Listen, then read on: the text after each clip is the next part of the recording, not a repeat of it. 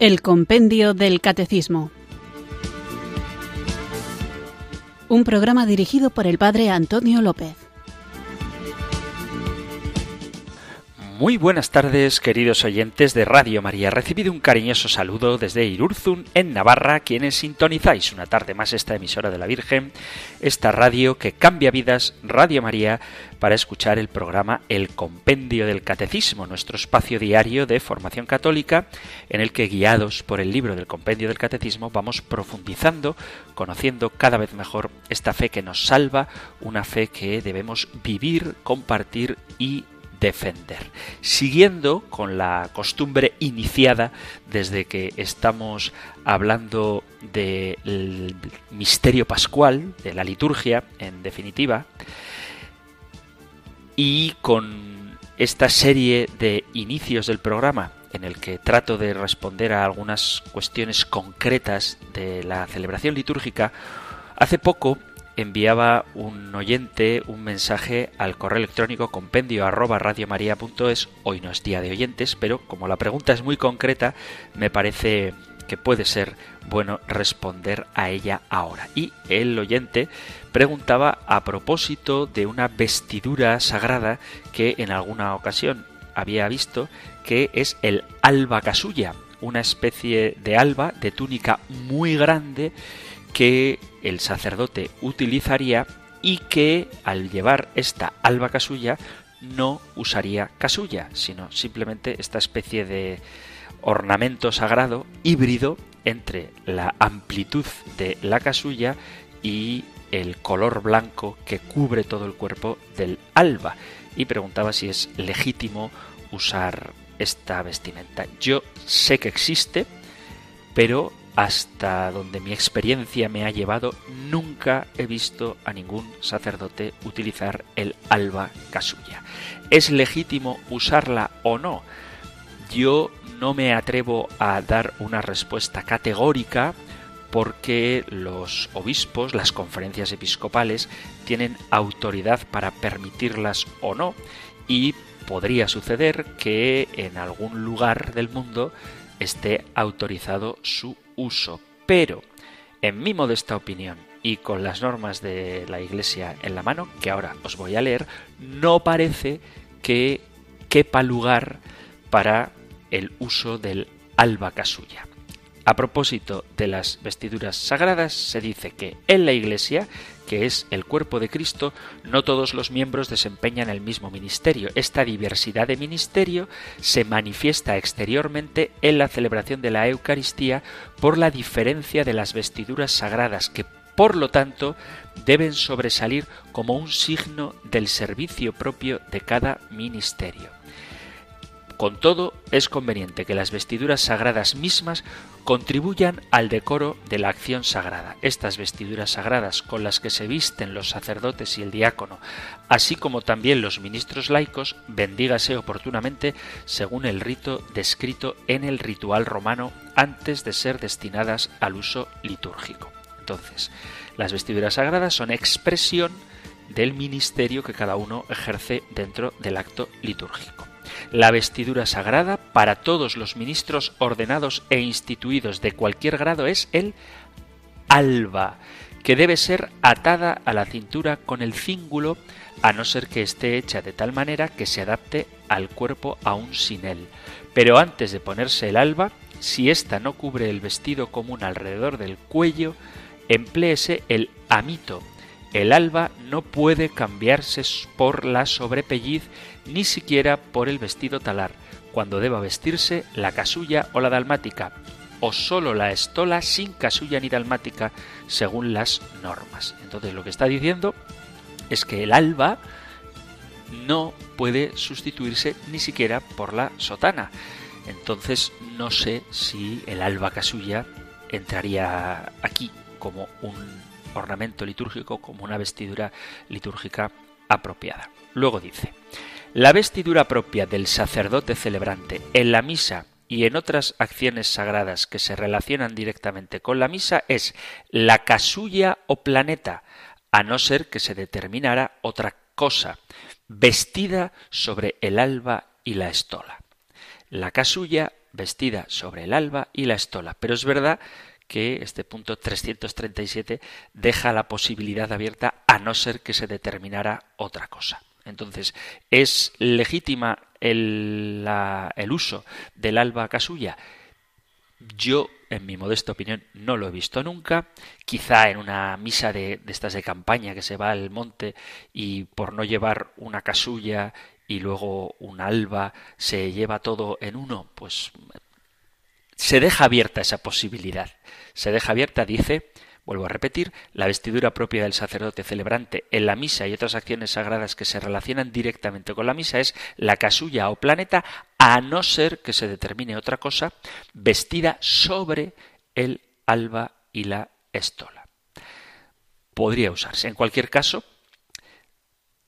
el alba casulla ha de ser siempre blanca, no ha de ser del color del tiempo litúrgico que se esté celebrando. Es decir, en Adviento la albahaca suya, en caso de que se use, ha de ser blanca y en Pascua es blanca y si se celebra la fiesta de un mártir es blanca también. La distinción de colores estaría únicamente en la estola. Esto es lo que, en mi opinión, insisto, tendría que decir con respecto al alba casuya. La vestidura del sacerdote es el alba con la estola y la casulla, pero es verdad que queda abierta esa posibilidad de otros ornamentos cuando dice a no ser que se determinara otra cosa. Vamos ya, después de responder a esta concreta pregunta, a iniciar nuestro programa de hoy con el compendio del catecismo e iniciamos, como siempre, conscientes de cuánto necesitamos al Espíritu Santo e invocándolo juntos con fe. Ven Espíritu, ven Espíritu, ven Espíritu.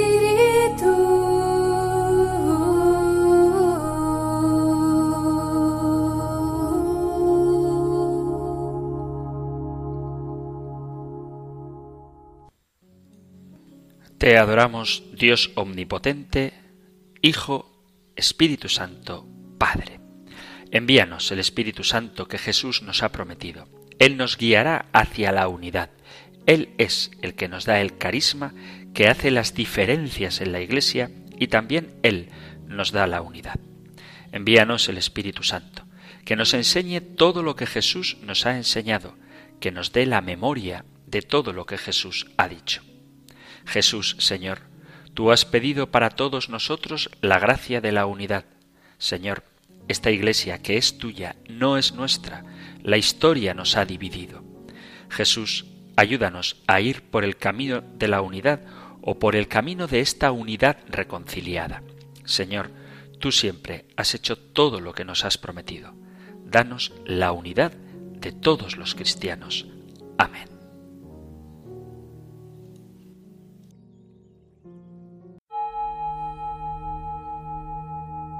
Ven Espíritu, ven Espíritu, ven Espíritu.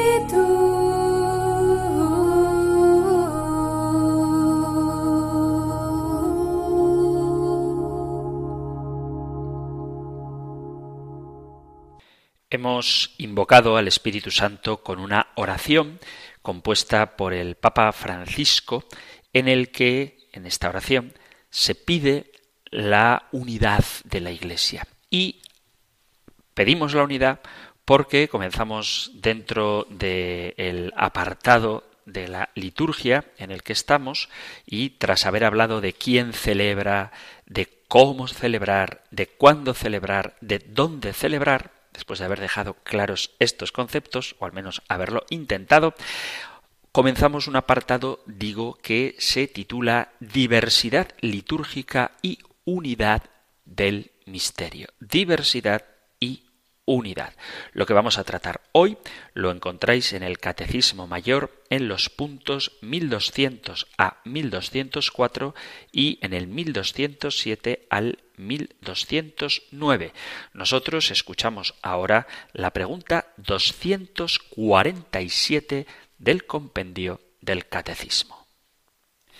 Número 247. ¿Por qué el único misterio de Cristo se celebra en la Iglesia según diversas tradiciones litúrgicas? El misterio de Cristo, aunque es único, se celebra según diversas tradiciones litúrgicas porque su riqueza es tan insondable que ninguna tradición litúrgica puede agotarla. Desde los orígenes de la Iglesia, por tanto, esta riqueza ha encontrado en los distintos pueblos y culturas expresiones caracterizadas por una admirable variedad y complementariedad. Aunque pueda sonar raro lo que voy a decir ahora, la Iglesia católica actualmente actualmente está dividida en 23 ritos. Y esto, esta variedad de ritos puede provocar a lo mejor una cierta perplejidad en quienes están acostumbrados a pensar que el rito romano es el rito propio de la Iglesia Católica. De hecho, el misal, el libro gordo que se pone encima del altar y que se usa para celebrar la misa, no se titula misal católico o misal de la Iglesia Católica o simplemente misal, sino que el título que tiene es el de misal romano, porque aunque en la mayoría de los lugares se utiliza el rito romano para la celebración de la Eucaristía, eso no significa que el único rito que existe sea este, el rito romano. Y hay quien teme que la multiplicidad de ritos afecte a la unidad de la Iglesia. Por lo tanto, me gustaría que tuviéramos claro, y hablaremos de ello en el próximo programa, que la diversidad de ritos no anula, no cancela la unidad de la Iglesia católica. La variedad de ritos es algo que en sí mismo es positivo y no se trata de tolerar otros rituales, sino de aceptarlos como una riqueza de la Iglesia católica. La multiplicidad de ritos en la Iglesia primitiva es algo muy fácil de constatar si tenemos en cuenta los datos históricos, arqueológicos, escriturísticos, no de la Sagrada Escritura, sino de textos que han perdurado hasta el día de hoy a lo largo de los siglos.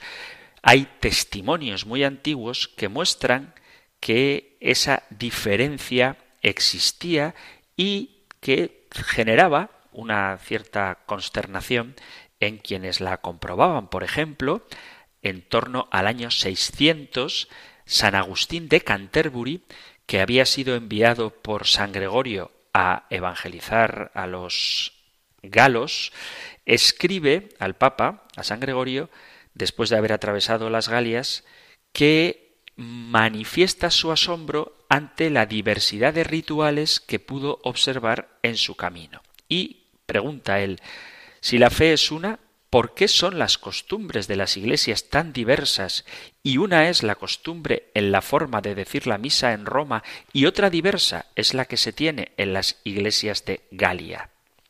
Vemos, por tanto, que había diversidad de ritos. Dos siglos más tarde de esta tarea evangelizadora de San Agustín de Canterbury fue sobre todo Carlo Magno quien intentó unificar las prácticas litúrgicas de ambas regiones, la gaélica y de la romana, pidiendo al Papa que le enviara los textos litúrgicos que se usaban en Roma y algunos de la Schola Cantorum para que enseñaran el modo como se celebraba en Roma. Y esto inició un proceso de romanización que acabaría con la desaparición de las liturgias locales de las Galias. Sin embargo, esta unificación tampoco fue completa y verdadera simplemente reemplazando una liturgia por la otra,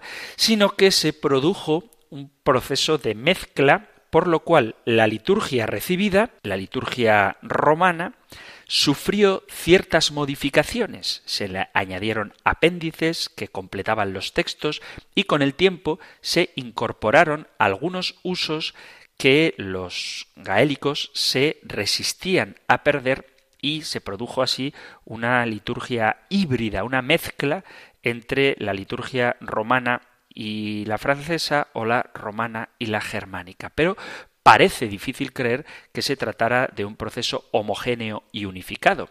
Los libros traídos de Roma eran copiados por los copistas y recopiados posteriormente de modo que se posibilitara la gradual difusión a lo largo del territorio de unos textos bastante unificados. Es decir, los textos eran los mismos para todos, copiados por los copistas, pero en aquella época no existían las rúbricas. Las rúbricas son unas letras escritas en rojo, de ahí procede su nombre de rúbricas, en las que se explica el modo en el que se celebra. Y como en aquella época no había rúbricas, resulta difícil creer que un grupo muy pequeño de sacerdotes procedentes de Roma pudieran enseñar a la perfección el modo de celebrar exactamente como se hacía en Roma. Parece más realista pensar que pese al esfuerzo sincero de unos por enseñar y de otros sacerdotes por aprender, los únicos que celebraban realmente según el rito romano tal cual eran los sacerdotes que venían de la ciudad de Roma. Es natural que los sacerdotes locales que iban recibiendo las enseñanzas de cómo se celebraba en Roma, en ese mismo momento en el que comenzaban a celebrar un rito que es nuevo para ellos, modificaran involuntariamente, pero modificaran el modo de celebrar. Este rito, ya transformado, volvió a Roma llevado por los monjes y se fusionó con el rito romano que allí se había conservado. Tenemos, por lo tanto, que existen distintas familias litúrgicas.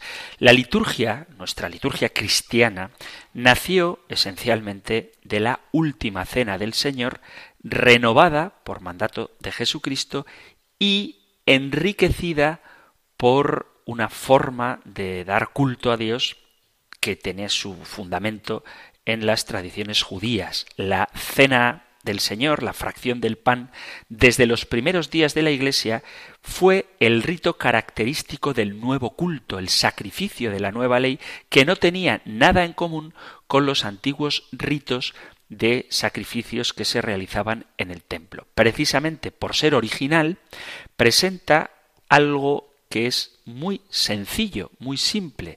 Si le precedía algunas veces un convite en común, el ágape, se colocaban sobre la mesa del convite el pan y el vino. El presidente de la asamblea recitaba sobre ellos la fórmula eucarística, repitiendo las palabras del Señor, se partía el pan y se distribuía a los que estaban ahí presentes. Y este es el cuadro litúrgico que nos narran tanto los hechos de los apóstoles como San Pablo en la iglesia primitiva. Todavía no existían las fórmulas porque sólo importa el pensamiento y las palabras expresadas por Jesús que recogieron y transmitieron los apóstoles y que se tradujeron en fórmulas libres que los asistentes iban siguiendo y que subrayaban con la adhesión de la aclamación de la que ya hemos hablado aquí, el amén. Es decir, que al inicio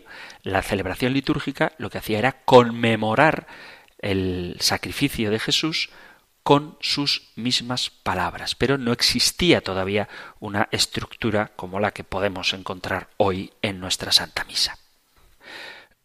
Los demás sacramentos se presentan también como elementos litúrgicos que normalmente están coordinados con la Santa Misa y se celebran con la misma sencillez.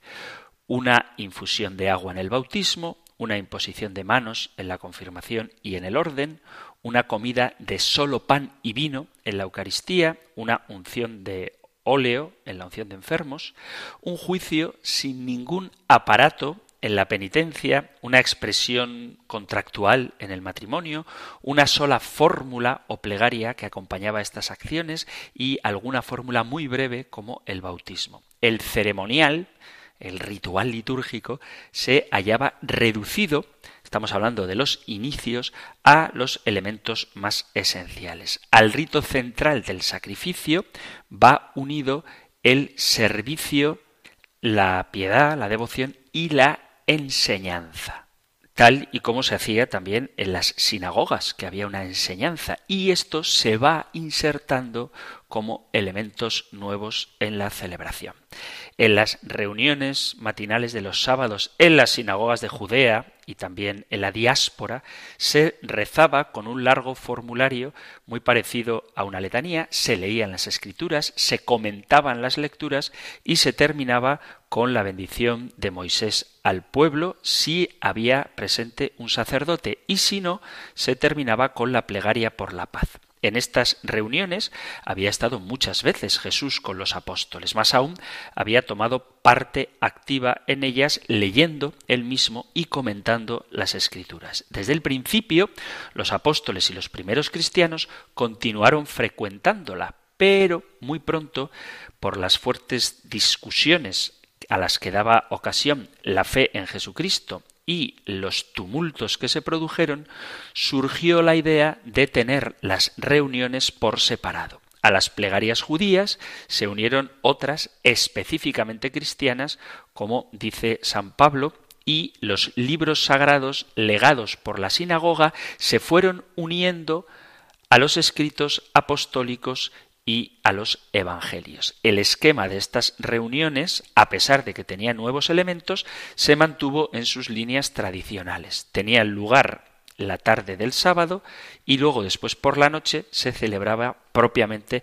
la Eucaristía. Y en esto consistía la liturgia primitiva, en hacer el memorial de la mesa del Señor, de la cena del Señor, la celebración de la Eucaristía, a la que después se le fueron añadiendo elementos del culto de la sinagoga, como la lectura de la palabra de Dios, que ya era amplificada no sólo por los pasajes del Antiguo Testamento, que como judíos tenían, sino los textos de los apóstoles y más adelante evangelios.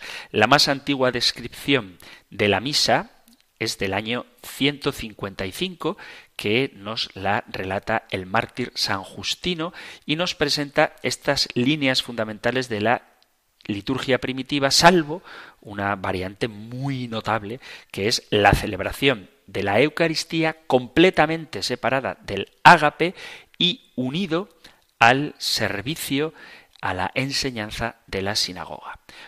Dice San Justino, en el día que llamamos del sol, todos los que viven en la ciudad y en los campos se reúnen en un mismo lugar. Se leen, cuanto el tiempo lo permite, las memorias de los apóstoles, es decir, los evangelios, o los escritos de los profetas. Después el lector se detiene y el presidente toma la palabra para hacer una exhortación e invitar a seguir los hermosos ejemplos que han sido citados. Todos nos levantamos enseguida y recitamos las oraciones por nosotros, por todos los hombres del mundo entero, para que seamos considerados también nosotros miembros activos de la comunidad y así alcancemos la salud eterna. Al terminar el rezo, nos saludamos mutuamente con el ósculo de la paz. Entonces se lleva al presidente de los hermanos pan y un cáliz con agua y vino. Él lo toma y elevando al Padre del universo la expresión de su loor y alabanza en el nombre del Hijo y del Espíritu Santo, pronuncia un largo y sentido discurso de acción de gracias, acción de gracias que se dice Eucaristía en griego, porque hemos sido juzgados y dignos de semejantes dones. Al terminar las oraciones y la Eucaristía, todo el pueblo presta su asentimiento con la palabra Amén. La palabra Amén en lengua hebrea significa así sea. Después del discurso de acción de gracias del presidente y la aclamación de todo el pueblo, los que entre nosotros se llaman diáconos reparten a los asistentes el pan eucarístico, el vino y el agua, y llévanlo también a los ausentes. nos reunimos todos en el día del sol, porque es el primer día en el cual Dios, separando las tinieblas y la materia, plasmó el universo. Además, Jesucristo, nuestro Salvador, resucitó de entre los muertos el mismo día, porque lo crucificaron la víspera del día de Saturno, y al día siguiente del día de Saturno, es decir, en el día del sol, apareció a sus apóstoles y discípulos y les enseñó estas cosas que hemos propuesto a vuestra consideración. Esto dice San Justino en el año 155. Veis que el esquema se parece mucho a nuestra actual misa. La organización litúrgica, tal como dice San Justino, puede considerarse sustancialmente uniforme en todas las principales comunidades cristianas. Estamos hablando del siglo II. San Justino alude a un rito general cuando dice que el domingo todos los que viven en las ciudades y en las campiñas se reúnen en un lugar. Por lo tanto, su testimonio vale no solo para Roma, donde él vivió durante mucho tiempo, sino también para Palestina, donde nació y creció, y para el Asia Menor, donde se convirtió, y para otros lugares que, como él mismo confiesa, había recorrido como filósofo. Además, sabemos que cuando San Policarpo, por ejemplo, va de Esmirna a Roma para tratar con el Papa sobre la cuestión de la Pascua, pudo él, San, Policarpo, celebrar la Santa Misa, cosa que demuestra que el rito que se usaba en Asia era el mismo que en Roma más o menos. Es decir, que lo que se celebraba en toda la Iglesia, en este esquema básico, era lo mismo. Después de ver cómo se celebraba la liturgia de una forma muy básica, de manera unificada en las principales iglesias de Oriente y Occidente, hasta el siglo II esto parece que se mantuvo así. Había una uniformidad litúrgica en la iglesia primitiva en un sentido, esto de unidad, en un sentido amplio. Eso no significa que hasta los más mínimos detalles se celebrara igual en todas partes. En todas partes, eso sí, había acuerdo sobre las partes esenciales como la ofrenda de los dones para el sacrificio, la consagración, la fracción del pan, la comunión y algunas otras cosas que tienen importancia como la lectura de los libros sagrados, el canto de los salmos, el beso de la paz, pero en cuanto a los detalles concretos y el orden en que esto se hacía, es lógico que hubiera diferencias. Hay muchas circunstancias que llevan a una diferenciación cada vez más notable entre los distintos ritos. ¿Por qué se daban estas diferencias? Pues porque había una incertidumbre de fórmulas litúrgicas, precisamente porque cada obispo tenía libertad. Es verdad que la tradición impone, por así decirlo, un determinado orden de ideas a desenvolver en las plegarias más esenciales, especialmente en las palabras de Jesús, pero sí que es verdad que en el protocolo hay una flexibilidad que se deja a la piedad y al gusto y a la particular inspiración a la hora de interpretar rectamente o traducir en frases concretas las expresiones. El obispo dé gracias según el texto dado por nosotros. No es, sin embargo, necesario que pronuncie las mismas palabras, basta que dé de corazón gracias a Dios. Cada uno ore según su propia capacidad. Si alguno está en condición de proferir una plegaria grande y elevada, que lo haga, pero aun cuando ore en forma más modesta, no se le impida con tal de que sus palabras sean correctas y ortodoxas. Más tarde se fijaron las fórmulas, se seleccionaron, se recogieron, pero no en todas partes en la misma época ni de la misma forma. Mientras que en Roma y Alejandría poseían a finales del siglo III fórmulas canónicas comunes, en África, por ejemplo, se encontraban todavía a finales del siglo IV en una especie de anarquía en la que los concilios trataban de buscar la unidad. Bajo este aspecto, hay que decir que las iglesias orientales precedieron a las occidentales, excepto en Roma.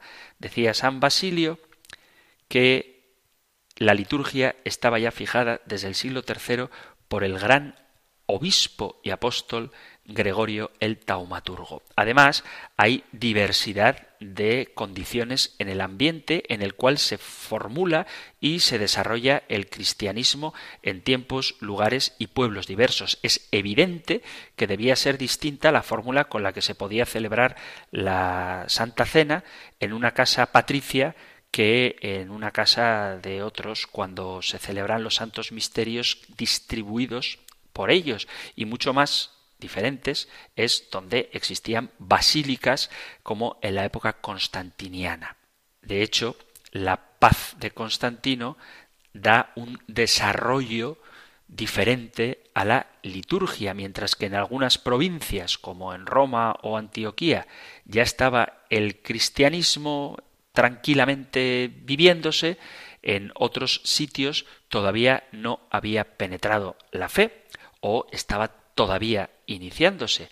Por eso es normal que se celebre de forma diferente en otros sitios. Además, los pueblos diversos imprimen su propia fisionomía también en las formas de culto. Y además existía también la dificultad de mantener estables y normativizadas las relaciones entre las diversas iglesias porque hay diferencias de distancias, hay kilómetros entre unas y otras y las persecuciones afectaron de manera diferente a unas regiones que a otras. Por eso es lógico que existieran diferencias entre el modo de celebrar en unos lugares o en otros. Tened en cuenta que los medios de comunicación, la facilidad para viajar no era como lo que hoy podemos entender y por eso, aunque existía uniformidad o unanimidad en lo esencial de la celebración litúrgica, en aspectos secundarios, cada lugar se dejaba transformar por sus circunstancias históricas, por el tamaño de la comunidad, por el lugar donde celebraban o por la agresividad de las persecuciones, los frutos que éstas dejaron o simplemente por el grado de evangelización que cada zona tenía. Y además de estas diferencias como resultado de las diversas condiciones de ambiente que acabo de mencionar, existen también diferencias porque hay agrupaciones particulares de índole político-religioso que constituyen las grandes circunscripciones en las que estaba dividido el mundo cristiano. Muy por encima, en la época del concilio de Nicea, estaban repartidas estas circunscripciones en dos grandes bloques, por un lado Oriente y por otro Occidente. Voy a dar nombres para que entendamos la gran riqueza de nuestra Iglesia católica. En Oriente había tres grandes provincias metropolitanas, Antioquía, Cesarea y Alejandría. Antioquía es la más antigua y la más famosa de todas, era un centro muy activo de vida religiosa del que se extendía el cristianismo ampliamente por los países vecinos. De ella partieron los misioneros que llevaron la fe a Siria del norte, a Chipre, Asia Menor, Mesopotamia y Persia. Jerusalén entraba también por ese tiempo en la esfera de influencia de Antioquía. Es verdad que el obispo de la antigua capital judía de Jerusalén gozaba de un honor especial, pero no tuvo una verdadera autonomía hasta después del concilio de Éfeso, hasta el siglo V. Cesarea de Capadocia, la ciudad de la provincia central de Asia Menor, extendía su radio de acción sobre el Ponto, sobre Armenia y sobre más allá de las fronteras del imperio. Alejandría era, después de Antioquía, otro de los puntos religiosos de Oriente. El concilio de Nicea confirmó a su obispo la supremacía sobre las provincias de Egipto, de Libia, de Cirene. La nueva sede de Constantinopla no comenzó a ejercer, además de la acción política, una influencia litúrgica hasta el siglo V, influencia que poco a poco fue haciéndose cada vez más fuerte en los siglos sucesivos hasta que llegó a imponerse sobre las antiguas sedes metropolitanas. La particularidad litúrgica propia de estas sedes metropolitanas fueron superadas por el rizo bizantino, aunque mantuvieron la lengua griega y también el sometimiento político a Bizancio. Y en Occidente teníamos a Roma como cabeza del imperio y la ciudad central del mundo cristiano, que además de gozar de una indiscutible preeminencia, de una autoridad mayor sobre las demás iglesias, actuaba como centro de la provincia eclesiástica que comprendía las iglesias, las sedes de la península, de Italia, de Sicilia y, en concreto de la ciudad de Milán. Esta ciudad se convertiría, se convertiría en la casa del emperador y el cuartel general del imperio contra los bárbaros del norte, que cada vez tiene mayor importancia y prestigio con relación a las demás sedes, como España, por ejemplo. Vemos, por lo tanto, que estas diferencias a la hora del desarrollo de la liturgia obedecen a las circunstancias del ambiente, pero también a las coyunturas políticas de aquella época, que como digo, se dividían entre Oriente y Occidente, teniendo en Oriente como la más importante la iglesia de Antioquía y en Occidente como la más importante, sin duda alguna, la iglesia de Roma. Y por eso tenemos distintos tipos litúrgicos. Vamos a hacer ahora una pausa musical. Voy a poneros una canción que es católica, pero no es de rito romano. Veréis la diferencia, la riqueza y la hermosura de este tipo de música que yo os confieso que muy a menudo escucho porque me ayuda muchísimo a relajarme y a elevar el espíritu al Señor. Hacemos esta pausa musical y continuamos con nuestro programa.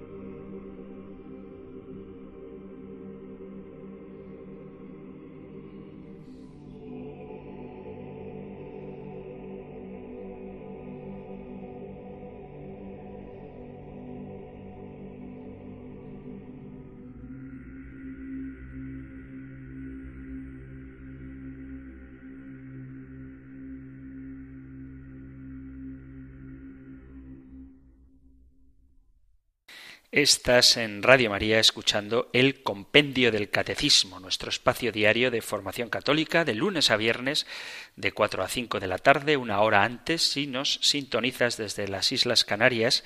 Y hoy comenzábamos un apartado que se titula Diversidad litúrgica y unidad del misterio. La pregunta 247 plantea por qué el único misterio de Cristo se celebra en la Iglesia según diversas tradiciones litúrgicas y estábamos viendo muy por encima el por qué, a pesar de que celebramos el mismo misterio, la forma de celebrarlo es diversa. Veíamos que obedece a distintas circunstancias que han dado lugar a modos diferentes de expresar ese único misterio de Jesucristo.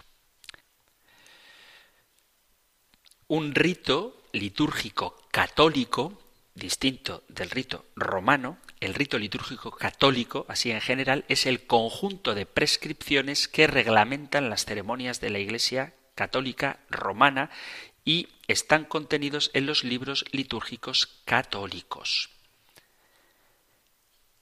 Como he dicho, existían tres sedes principales del cristianismo, Alejandría, Antioquía y Roma, con liturgias ligeramente distintas. En el libro de los Hechos de los Apóstoles aparece Antioquía como la primera ciudad donde los cristianos se les llamó con este nombre, a los discípulos se les llamó cristianos. Esto unido a la cercanía geográfica entre Antioquía y Jerusalén, de donde surgió todo, hace muy probable que el rito de Antioquía sea el rito más antiguo. La tradición nos muestra cómo San Pedro llevó el Evangelio a Roma, mientras que San Marcos lo habría llevado a Egipto, dando origen al rito latino en Roma y al rito alejandrino. El rito latino, en sentido de la Iglesia latina particular, es el más numeroso y es el que predomina en la Iglesia católica de Occidente, pero Existen también jurisdicciones de rito latino en Oriente. En sentido litúrgico, vuelvo a repetirlo, no existe un solo rito latino, sino que hay distintos ritos litúrgicos latinos. Sin embargo, el que más utilizamos es el que conocemos, que es el rito romano. Voy a enumerar, voy a enumerar las diferentes formas de ritos que existen dentro de la Iglesia católica con distintas fórmulas. Espero que no se os haga demasiado pesado, pero simplemente para que nos suene. Ritos orientales tenemos el rito alejandrino, el rito copto, el etíope. Ritos antioquenos, el rito maronita, el rito sirio malankara, el rito sirio, el rito armenio, rito siro-oriental, rito caldeo, rito siro-malabar, rito bizantino, rito albanés, rito búlgaro, rito griego, rito melquita, húngaro, italo-albanés, rito macedonio, rumano, ruso, ruteno, eslovaco y ucraniano. Tenemos el rito romano ordinario y tenemos el rito romano extraordinario. Tenemos el rito ambrosiano, tenemos el rito hispánico mozárabe, tenemos el rito bracarense, el rito congoleño o zairense, el rito dominicano, rito carmenita, rito cartujo, rito sérico, que ya no existe, rito afrolatino, rito céltico y rito galicano. Todos estos ritos tenemos en la Iglesia católica. Y uno puede decir, pero ¿por qué tantos? Bueno, pues ya lo he explicado. La Iglesia es católica, es universal y como producto de su riqueza histórica existen tantos ritos. En la antigüedad, cada una de las iglesias particulares celebraba la misa de una forma distinta porque ritualizaron de manera diferente las acciones que Jesús instituyó en la Eucaristía. Esta pluralidad se fue reduciendo en la medida en que los grandes centros, Roma, Constantinopla, Antioquía, Alejandría, iban extendiendo su influencia litúrgica hacia las demás iglesias. Cuando el imperio romano se dividió, en el siglo IV, a finales del siglo IV, en Oriente y Occidente, algunos de esos grandes centros quedaron en Oriente, por lo que a sus formas litúrgicas se les conoce como orientales. A las formas de celebración que quedaron en Occidente se les conoce como latinas. Por lo que se refiere a estas últimas, a las latinas, el influjo de Roma era muy fuerte, pero se mantuvieron otras formas rituales. Poco a poco fue realizándose una unificación que llegó a su punto culminante en el año 1570, cuando San Pío V publicó el misar romano y decretó que se usara en todo Occidente, excepto en las regiones y en las órdenes religiosas que tuvieran ritos con más de tres siglos de antigüedad, con el propósito de que se salvaguardara la liturgia de la influencia protestante. Por eso, el misal propio de la diócesis de Roma, el misal romano, es el que se usa en casi todo el occidente, aunque todavía existen otras formas rituales como el rito ambrosiano o aquí en España el rito hispano-mozárabe. Eso ocurrió en Occidente. Sin embargo, en lo que fue el Imperio Romano de Oriente, se continuaron celebrando conforme a los ritos propios. Y así sigue sucediendo hasta nuestros días donde perviven los ritos orientales que suelen clasificarse de acuerdo con los grandes centros de los que he hablado antes, los ritos alejandrinos como el copto, los ritos antioquenos como el maronita o los ritos bizantinos como el ucraniano, a los que se suman los ritos sirios y el rito armenio. Lo que tiene que quedarnos claro es que son formas distintas de celebrar los sacramentos, pero todos son católicos, son expresiones diferentes de una misma fe, todos reconocen la misma fe y todos reconocen el primado del Papa, solamente que tienen un rito distinto al rito romano latino. Ya decía que había grandes centros en los que influían en el Oriente. A partir de ellos surgieron cinco familias de ritos orientales, alejandrino, antioqueno, armenio, caldeo y el constantinopolitano. Entre estos ritos se encuentran los de los tres grandes centros de la antigüedad, Alejandría, Antioquía y Constantinopla. De estas familias litúrgicas han surgido varios ritos. Por ejemplo, en Alejandría ha surgido el rito copto y el etíope. De Antioquía el rito malancar, el sirio y el maronita. En el de Constantinopla el albanés, el búlgaro, el griego, el bielorruso, el macedonio o el melquita, entre otros. Las iglesias orientales no sólo tienen ritos propios, sino una espiritualidad, una organización una disciplina y un derecho canónico propio. Es por ello que no se rigen por nuestro código de derecho canónico, sino por el código de derecho canónico de las iglesias orientales que fue expedido por San Juan Pablo II en el año 1990. Pero aunque tengan otro derecho canónico y otros ritos, se someten a la autoridad del Papa y tenemos todos la misma fe católica.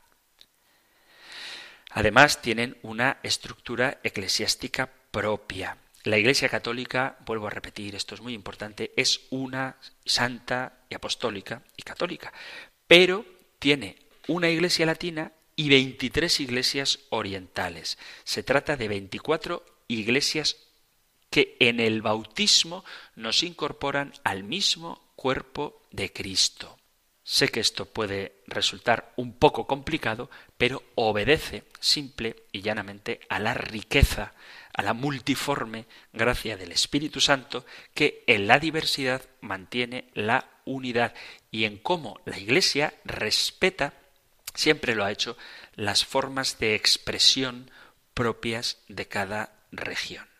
Aunque haya diversidad de cultos, incluso aunque haya diversidad en el derecho canónico, la fe que nos une es exactamente la misma. Y aquí cabe preguntarse si puedo asistir a una celebración litúrgica en un rito distinto del rito romano, yo que soy español. Para participar en un rito diferente al nuestro, hay que saber si está reconocido por la Iglesia, porque puede haber expresiones litúrgicas que ciertamente son cristianas, pero no católicas. Por eso, si yo asisto a una misa dominical, por ejemplo, con el rito maronita, sí que estoy cumpliendo el precepto dominical porque está en comunión con la Santa Sede. Pero antes de responder con un simple sí o no, hay que considerar que algunas expresiones litúrgicas son usos rituales de comunidades cristianas no católicas, es decir, que no están en comunión con el obispo de Roma, con el Papa, por lo que, aunque los sacramentos que se celebren sean válidos, su recepción por parte de los fieles católicos están tipificados como algo ilícito en la disciplina de la Iglesia, salvo que haya peligro de muerte si se contempla esta posibilidad. Cuando se trata de expresiones litúrgicas que son usos rituales en comunidades católicas, aunque sean diferentes, sí es posible asistir y recibir los sacramentos, sobre todo cuando se presenta una especial necesidad como la de que estás de viaje en un país donde no hay misa en rito romano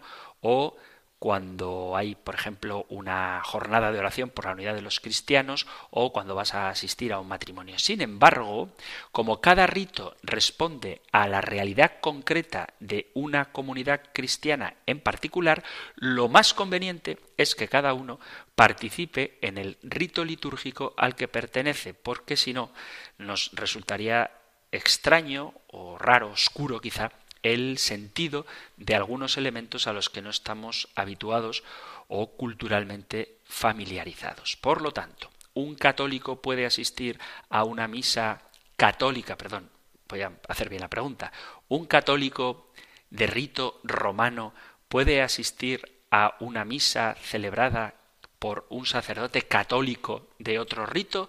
La respuesta es que sí. Y aquí en España, en concreto en Toledo, podemos asistir a la misa en rito hispano-mozárabe.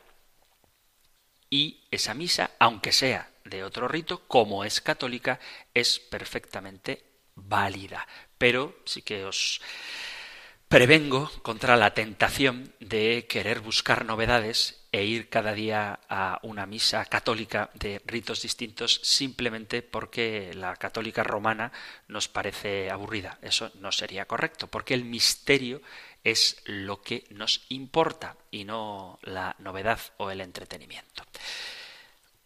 Como seguiremos hablando de la diversidad y de la unidad, terminamos aquí ahora nuestro programa. Queridos amigos, queridos oyentes, si queréis compartir vuestra experiencia en otros ritos siempre católicos, podéis enviar vuestro testimonio al correo electrónico compendio arroba radiomaria.es, compendio arroba radiomaria.es o al número de teléfono de WhatsApp 668 594 383 668 594 383. Si queréis compartir vuestra experiencia en otros ritos católicos o si queréis hacer cualquier otra pregunta o dar vuestra opinión sobre lo que hemos hablado o alguno de los temas de puntos anteriores del compendio, estaré encantado de recibirlos. Así que os animo a que en la medida de lo posible procuremos ir punto por punto de lo que estamos viendo o ya hemos visto y no tengamos prisa por adelantarnos a cuestiones que todavía no hemos tratado. Más que nada porque creo que es importante que sigamos esta pedagogía que el propio compendio del catecismo nos ofrece. No obstante, si hay alguna pregunta que os urge, la trataré de responder, aunque luego toquemos ese tema de una manera un poquito más profunda. Sabéis que Radio María está feliz de sentir cerca a sus oyentes y por eso os animo a que participéis del programa. Terminamos ahora recibiendo la bendición del Señor. El Señor te bendiga y te guarde, el Señor ilumine su rostro sobre ti y te conceda su favor, el Señor te muestre su rostro y te conceda la paz. Muchísimas gracias por estar ahí, gracias por escuchar el compendio del catecismo y si queréis volveremos a encontrarnos en un próximo programa. Un fuerte abrazo. El Compendio del Catecismo. Un programa dirigido por el Padre Antonio López.